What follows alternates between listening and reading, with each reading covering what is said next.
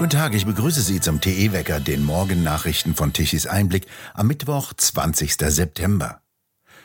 Auf der italienischen Mittelmeerinsel Lampedusa werden in den nächsten Tagen wieder massive Anlandungen von weit über 100 Booten mit Migranten aus dem südlichen Afrika erwartet.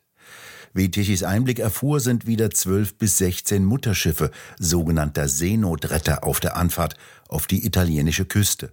Mindestens zehn gehören deutschen Organisationen und werden von den beiden Kirchen sowie der Bundesregierung mitfinanziert. Wie der italienische Innenminister Matteo Salvini erklärt hatte, ist davon auszugehen, dass von diesen Schiffen aus die relativ kleinen Boote zu Wasser gelassen und bemannt werden. Sie haben in den vergangenen beiden Tagen im landnahen Seegebiet vor Libyen und Tunesien wieder Migranten, hauptsächlich aus der Subsahara-Region, aufgenommen. Jetzt steuern sie wieder Lampedusa an. Es handelt sich offenbar um eine koordinierte und konzertierte Aktion, mit der man auch vermeiden will, dass einzelne Schiffe von der italienischen Küstenwache aufgebracht und umgeleitet werden. Deshalb werden die letzten Seemeilen in Booten zurückgelegt, während die Großschiffe für die nächste Tour umkehren. Anfang der vergangenen Woche kamen innerhalb eines Tages etwa 7000 Migranten aus Libyen an und sorgten für eine völlige Überfüllung der Insel, auf der normalerweise 6000 Einwohner leben. Der Notstand wurde ausgerufen. Am vergangenen Wochenende besuchte die italienische Ministerpräsidentin Meloni und EU-Kommissionspräsidentin von der Leyen die Insel. Der sogenannte Hotspot, die Aufnahmestelle, war schon wieder weitgehend geleert. Die Migranten wurden mit Schiffen von Polizei und Marine auf das italienische Festland gebracht. Dort sind sie mittlerweile unter anderem in Städten wie Bologna angekommen und werden in Deutschland erwartet.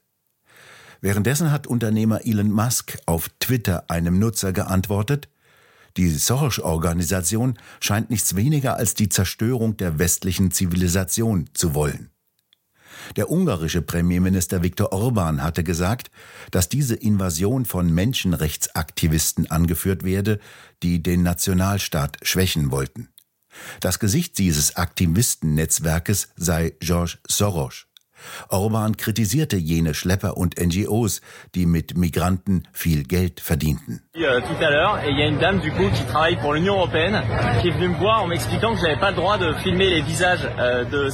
Ein französischer Journalist berichtete in sozialen Medien, dass er Migranten interviewt habe. Da sei eine Dame, die für die EU arbeite, zu ihm gekommen und habe erklärt, dass er nicht das Recht habe, die Gesichter der Migranten zu filmen.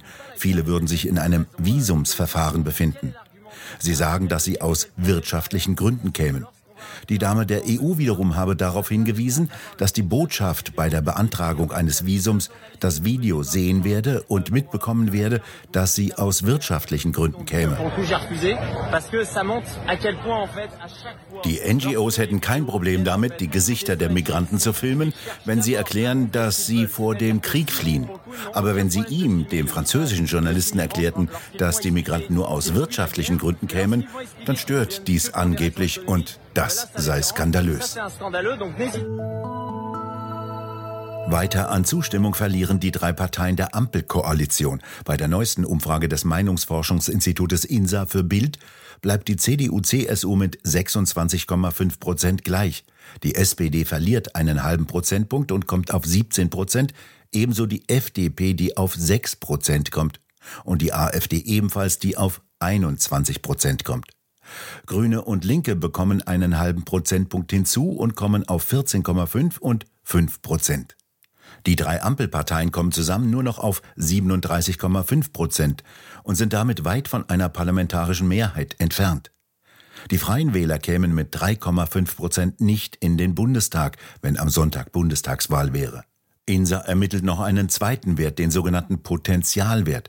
Nach dem könnten sich 9 Prozent der Wähler vorstellen, den freien Wählern ihre Stimme zu geben. SPD und FDP haben seit der Bundestagswahl 2021 zusammen über 14 Prozentpunkte verloren, so INSA-Chef Hermann Binker zu Bild.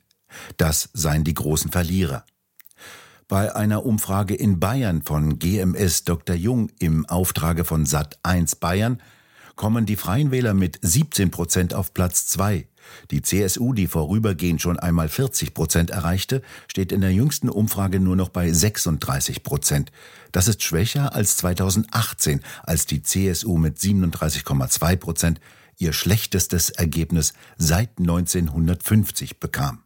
Das Meinungsforschungsinstitut GMS misst in der Umfrage in Bayern für die Grünen nur noch 14 Prozent und damit genauso viel wie für die AfD. Katastrophaler wird es für die SPD. Sie käme auf 9 Prozent und die FDP wäre mit 3 Prozent nicht mehr im Parlament vertreten. Drastisch ist die Nachfrage nach Wärmepumpen eingebrochen. Wie der Bundesverband Wärmepumpe mitteilte, seien die Anträge auf eine staatliche Förderung in den ersten acht Monaten dieses Jahres um 73 Prozent im Vergleich zum Vorjahreszeitraum gesunken. Verantwortlich sei nach Einschätzung des Bundesverbandes die Heizungsdebatte der vergangenen Monate und die Verunsicherung über die Förderungen, die ab dem kommenden Jahr gelten sollen. Gleichzeitig werden mehr Gasheizungen und Ölkessel eingebaut. Die Zahl neuer Gasheizungen sei um 30 Prozent gestiegen, neue Ölkessel werden sogar doppelt so viele wie bisher eingebaut. Die Lobby der Hersteller forderte auf dem sogenannten Wärmepumpengipfel, der gestern im Bundeswirtschaftsministerium stattfand, die Stromsteuer auf das europarechtliche Minimum abzusenken. Außerdem solle der in Wärmepumpen genutzte Strom von einer niedrigeren Mehrwertsteuer profitieren. Die Hersteller geraten offenkundig unter Druck. Die Branche habe ihren Teil der Vereinbarung eingehalten, sagte der Geschäftsführer des Bundesverbandes Wärmepumpe Martin Sabel. Die Produktionskapazitäten wurden und werden auch noch stark aufgestockt. Die Branche könne liefern. Sie erwarte jetzt, dass die Bundesregierung jetzt ihren Teil einhalte und nach der Verunsicherung durch die Heizungsdebatte wirksame Maßnahmen für den sogenannten Wärmepumpen-Rollout setze. In Kiel beginnt heute die Herbst-Agrarministerkonferenz.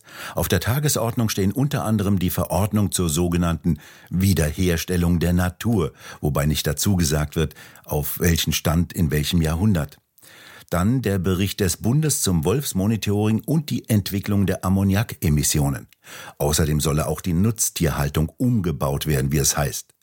Vor lauter Umbauten stehen die Landwirte vor dem Zusammenbruch ihrer Höfe.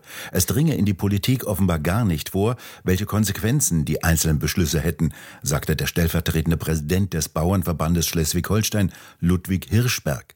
Eines der Probleme sei die immer weiter ausufernde Bürokratie. Man sitze abends noch am Schreibtisch und müsse irgendwelche Papiere fertig machen. Hirschberg sprach von einer überbordenden Kontrollbürokratie. Ein anderes Beispiel sei das Streben nach mehr Tierwohl. Die Politik verlange das und sage gleichzeitig, die Ställe dafür dürften nicht gebaut werden.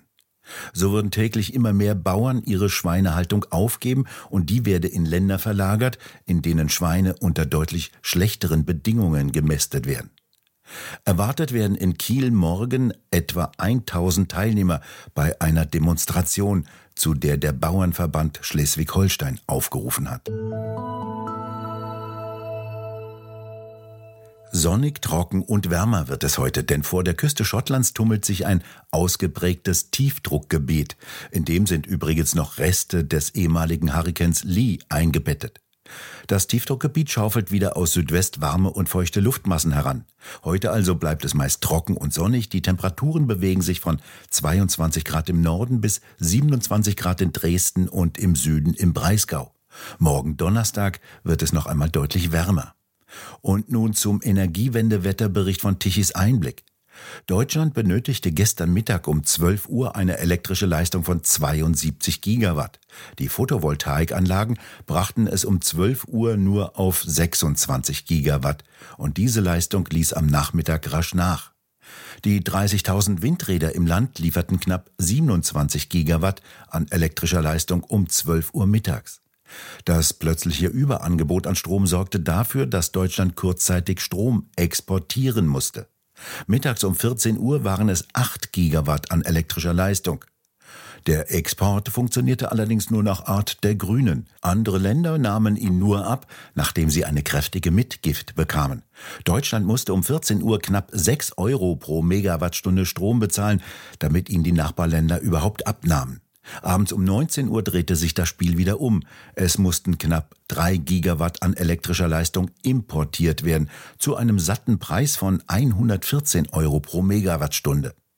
Energiewende ist, wenn der Stromkunde ausgezogen wird. Kohle- und Erdgaskraftwerke lieferten knapp 16 Gigawatt um 12 Uhr. Diese Leistung wird dringend benötigt, um die Netze stabil zu halten. Photovoltaikanlagen und Windräder können dies nicht. Wir bedanken uns fürs Zuhören. Schön wäre es, wenn Sie uns weiterempfehlen.